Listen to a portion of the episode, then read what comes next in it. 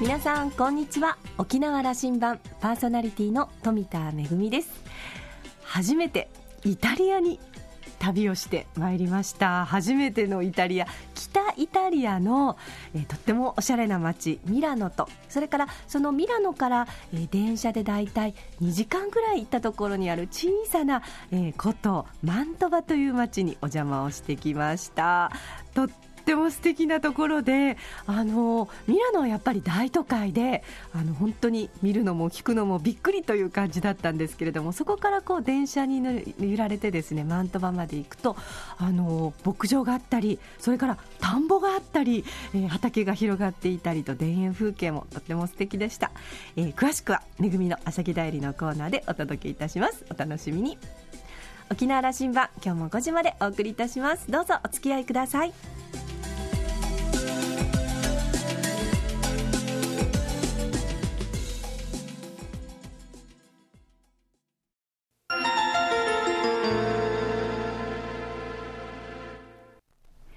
那覇空港のどこかにあると噂のコーラルラウンジ。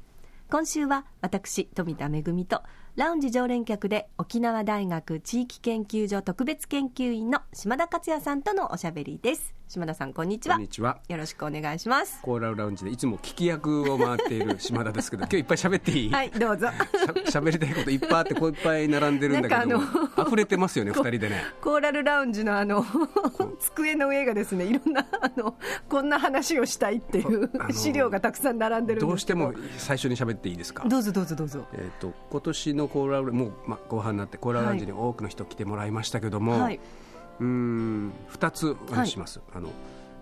これは3か月前の2か月前だ、ええはい、えーと、東京に赤羽というあ、はい、うちょっと北の方ですね、うんはい、で、ま、あの電車乗って JR で降りたら、えええー、降りてその電車降りた瞬間にすれ違った人は、ええ、うん2月に出てくれた、えーと、情報系のコンサルタントの三浦さんだった。すれ違った。へこんなことある？とあんな大都会の 東京で。で赤羽ってそんなお互い縁はないところなのに、ええ本当にすれ違った。たまたま。でお互い目を丸くした。でこれは先月の話、はい、もう一つは、ええ羽田空港のそれもすごく端っこのトイレで、ええ。うん、だ 一応男子は立ってするんです知ってます？そうですね。で隣向いたら、ええ、沖根市の金城さんだった。ちょっとね そんなわざわざ偶然にも程があるだろうというぐらいのそうですか。世の中何が起きるか分からないんだなと。私でも実は私も羽田空港のとあるラウンジで、ふって入った瞬間に横を見たら金城さんが隣のテーブルに座ってたことがあるんですよ。それもお仕事じゃなくて確かあのご子息のあの大学の入学だったか試験だったかちょっと忘れたんですけどその時にすれ違ったりしてるんでやっぱご縁がある人とは会うようになってるんですよきっと。でも羽田空港沖そうか沖縄市の金城さんはじゃあほぼあの1年の半分ぐらい羽田空港にいるんじゃないの。そうそういうことですね。これ偶然ってねすごいですね。でも、ね、まあご縁がある方とはこうやってどんなところでもすれ違うトイレでもすれ違うわけですよね。うん、いややっぱあの JR の赤羽駅で偶然同じ電車じゃ同じ電車って僕は乗り込む方、うん、ここは降りる方ですれ違うとこれある？ないですよね。そういうタイミングってねいやでもご縁なんですね、きっとね、はい。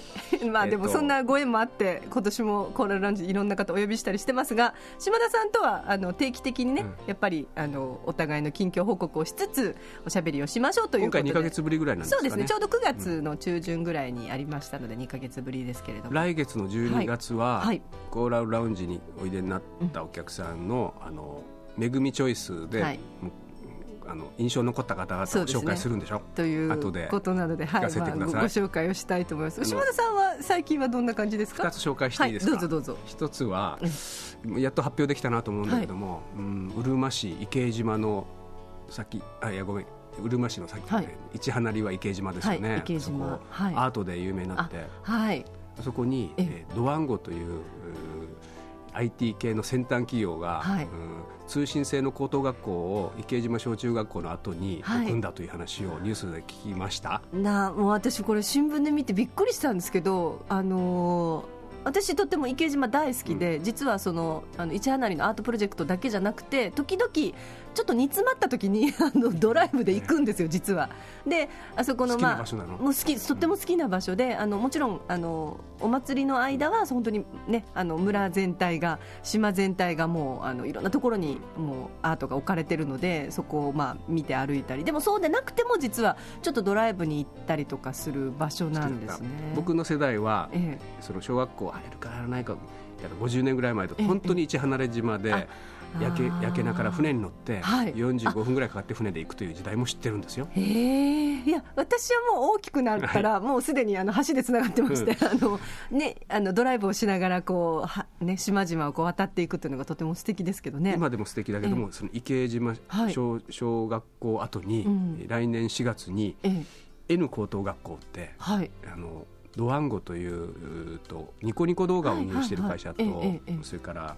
うんと角川が連携して日本初の通信成功、まあ、日本初というか、うん、すごくこう話題になる。そうですね。あの新聞でも大きく取り上げられてたんですけどただ、読んでちょっと分からなかったのがでも、そこにあの学校、まあ、スクーリングであの皆さんが来る校舎あのまあ、廃校としてあのずっとねあの一案なりのアートプロジェクトでも使われてたあの校舎にいらっしゃるということもそうなんですけど普段の授業っていうのはネットで授業を受けることができるということなんですね。ネットのもう専門中の専門の会社ですから、ええ、それで、ね、す。ごくやっぱりコンテンツが豊かなあの豊富な、え、それに角川も一緒になってやってるんだから、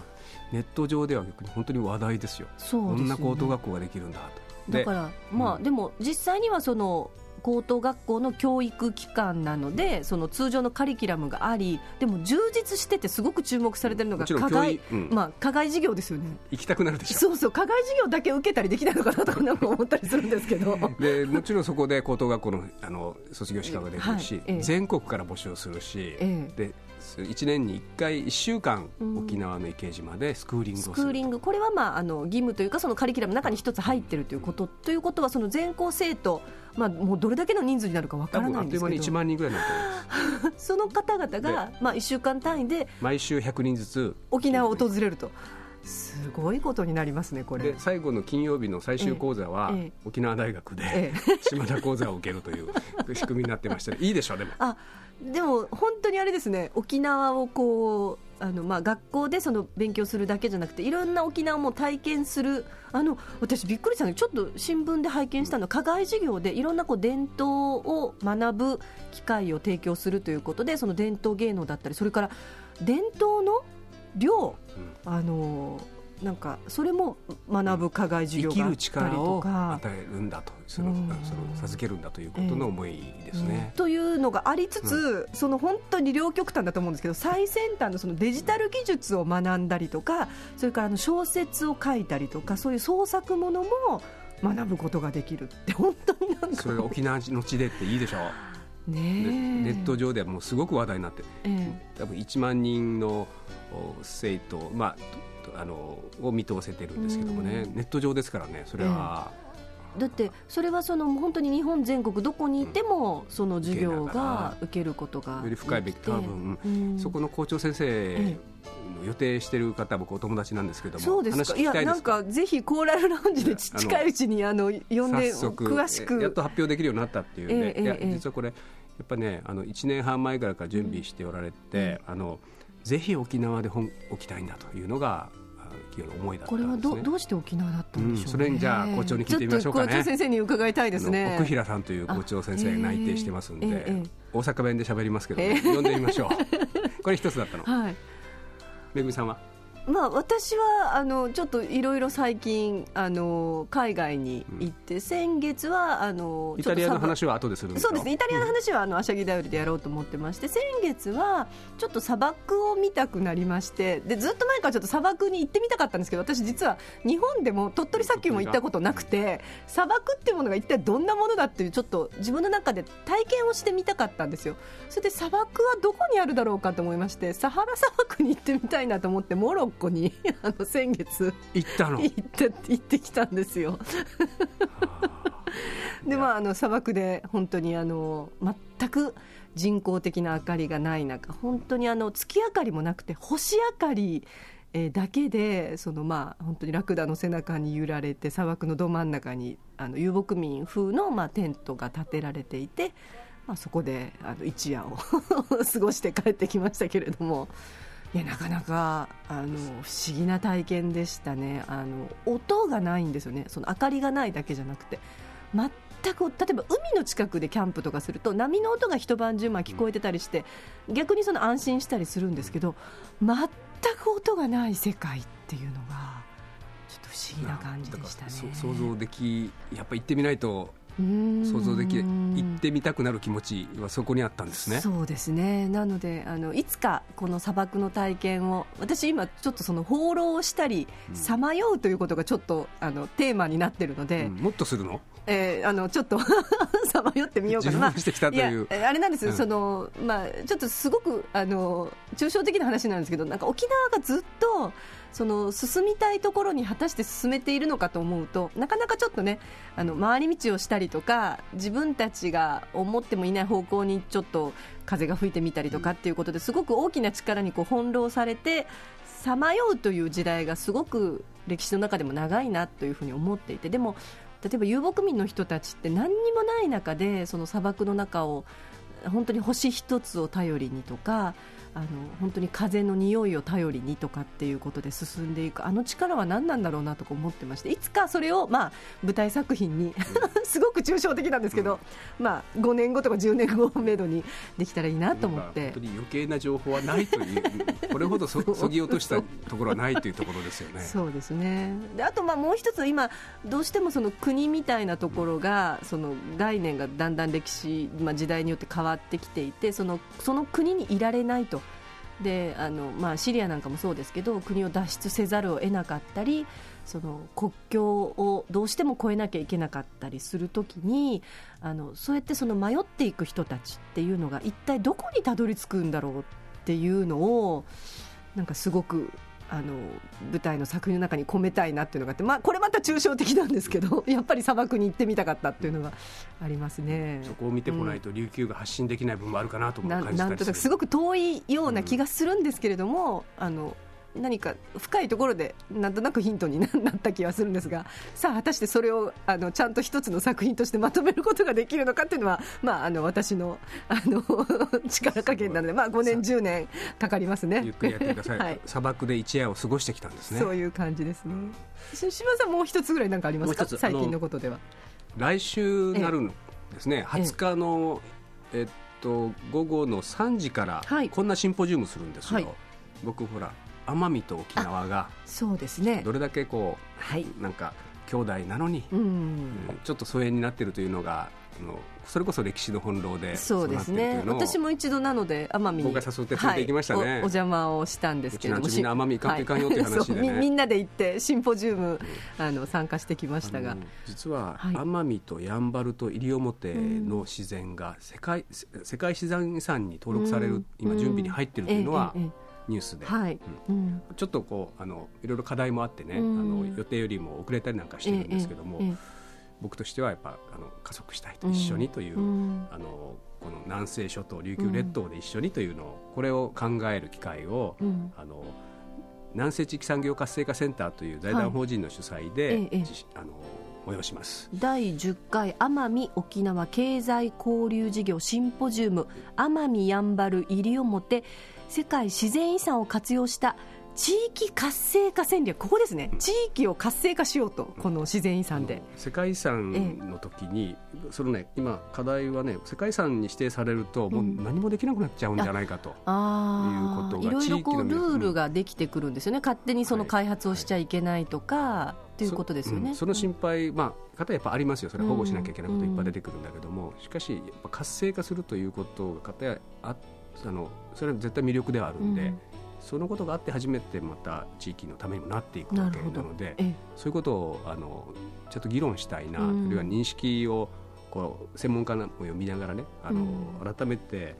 確認し合いたいなと、うん、そしてその奄美と沖縄で一緒に世界遺産を目指してみたいなと。なるほど。あのぜひあの関心持っていただくと、い。いなと思います。これは一般の方もあの、はい、会費を払ったりして交流会なども参加できるということですねシンポジウム自体は無料で、交流会懇親会が会費がいるという奄美から大勢の方が来られますから、そうですか。あのよくその週末は離島フェアなどもあってね。なるほど。まさにあの沖縄の島々を考える機会だと思う、ええ、もう一つ、これと合わせて、はい、うん、あって日曜日にはですね22日の日曜日には琉球大学でこれ学会なんですけどね、奄美沖縄における地域主体に、これまああのえっと、野生生物関係でのあの学会の、うん、これも奄美と沖縄を考えるいい機会になると思います。これも、えっと、ネットあのウェブにお互いのホームページに載せておきますんで、はい。はい、なのでえー、週末は。そうですね。金曜日が、うん、えー、20日の金曜日が那覇テラスで、えー、シンポジウムがまずありますと。そして22日の日曜日は琉球大学の方で、えー、こちら学会があるということですので奄美に興味のある方それから、まあ、沖縄の自然環境地域活性化に興味のある方ぜひご参加をいただければと関心持ってもらいたいなと思っていることです、はい、であの楽しい、うん離島フェアも開催されてますしね,、ね。島々のことを考える機会かなと、えー、はい。ちょっと真面目な話を、はい、ししてしまいましたが。まあでもこれ島田さんのテーマですもんね。沖縄と奄美をやっぱりちゃんと交流を歴史があるのであの続けていこうということがありますのでね。はい。一つね。はい。ということで、なん。か、あの アナウンスが 流れてきたので、あれですかね、そうなんです、なので、えっと今年、えーまあもうすぐ12月になりまして、えーまああの暮れも押し迫ってまいりましたけれども、今年の後半はさっきちらっとお話をしたように、えー、富田チョイス、今年登場あのコーラルラウンジにゲストとして登場してくださった方の中から印象に残った方、それからディレクターズチョイスもするということですね。挟まないようにしてあわかりました。ことには。却下とかないですか？ない。ない ぜひ二人が印象に残ったゲストをもう一回こう、はい、登場してもらったりするんですか？そうですね。あの私もあの何人か。それからディレクターもあのでおそらくですね名前を出してみるとあれ？あ私はこの方のお話すごく印象に残ったっていうのとあのディレクターのチョイスするのがまたちょっと違うかと思う。で多分島田さんが え？っというあの方もいらっしゃるかもしれませんので、のリストがこういますけども、はい、なんかやっぱ素晴らしい方々来て。本当にあの企業のまあね本当に経営者の方からそれからまあ政治家の方にも来ていただきましたし。年末になるといつも思うな、はい、よくこんなラウンジに来てもらったよなと。ね、お茶もちゃんと出せなかったのになと思いながら、はい、であの実は来週もですね、あの来週は特別編ということで、うん、あの昨年の知事選から1年経ちましたので。1年前、はいなので改めましてあの尾長知事がまだあの候補の候補の時にどんなお話をコーラルラウンジでしていただいたの僕渾身のインタビューだったんですよ、ね、渾身のインタビュー。それをもう一回1年経ってみてどうだったかという話を、はい、富田さんがちょい確認するんですね。はい。ということでぜひ楽しみにしていただきたいと思います。はいそろそろお時間のようでございますので。久米島に行ってきますこれから。そうですか。行ってらっしゃいませ。久米島いいですねあの味噌クッキーをお土産にお願いいたしますはいでは行ってらっしゃいありがとうございました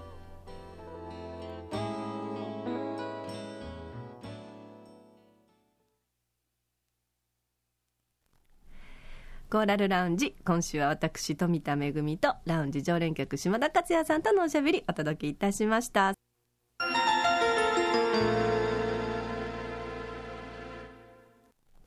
めぐみのあしゃぎだよりのコーナーです、えー、冒頭でお話をしましたようにイタリアに行ってまいりました。初めてのイタリアでもう本当ドキドキしながら行ったんですけれどもね、えー、まず到着したのはミラノです、えー、大変大きな街でで、あのちょうどですね万博の最終週で、えー、時間はなかったんですけど、でもやっぱりね、万博ってなかなか、あの、行く機会はないかなと思いまして、ちょっと半日ではあったんですけども、行ってまいりました。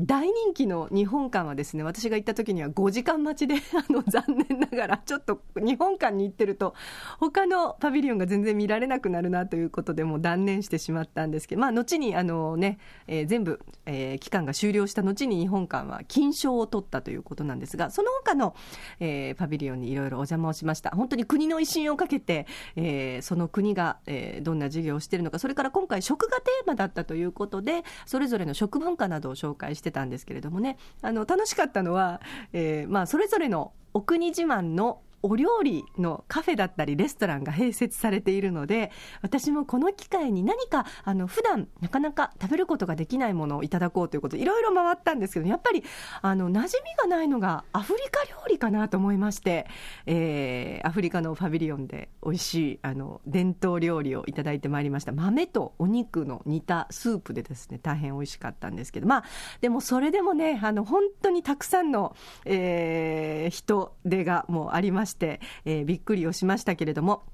でもあのイタリアですね。初めて行ったんですが、長い国だなというのがよく分かりました。実は私がイメージしていたのが、どうもあの、南イタリアだったようで、えー、北イタリアの雰囲気というのが、私がイメージしていたイタリアよりかなりあの洗練されているところと、それから農村風景のミックスというのが、えー、ちょっとイメージとね、違っていてびっくりしたんですけれども、まあ、あの来年は日本とイタリアが国交を、えー、正式に始めてから150周年の記念の年ということですので、えー、沖縄とイタリアも何かできるかなということで、えー、私も画策しております。また詳しく決まったら、あしゃぎだりのコーナーでお届けしたいと思います。めぐみのあしゃぎだりのコーナーでした。